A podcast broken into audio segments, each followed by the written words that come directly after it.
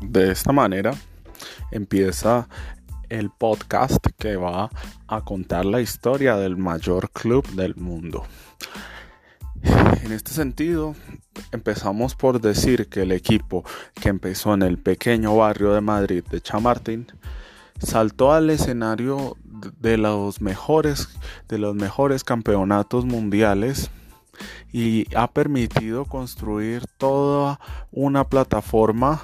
de servicios. Es decir, el Real Madrid, más allá de ser un mítico club con millones de fans alrededor del mundo, se ha convertido en una empresa multinacional que junto a sus escuadras de baloncesto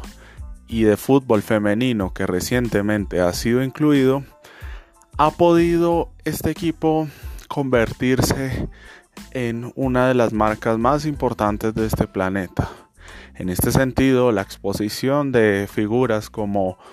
Cristiano Ronaldo en los últimos años con técnicos relevantes como Zinedine Zidane, como Mourinho, como Carlo Ancelotti, además de importantes estrellas como Sergio Ramos, como Rafael Barán, eh, quienes han puesto y han sumado sus esfuerzos en la construcción de un equipo que se ha incrustado en, los corazones madridistas desde partes lejanas de,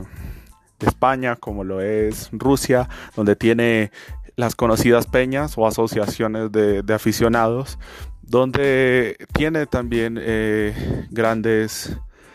eh, seguidores, al igual que en América Latina, en el sudeste asiático, en África. De esta manera se ha presentado el Real Madrid.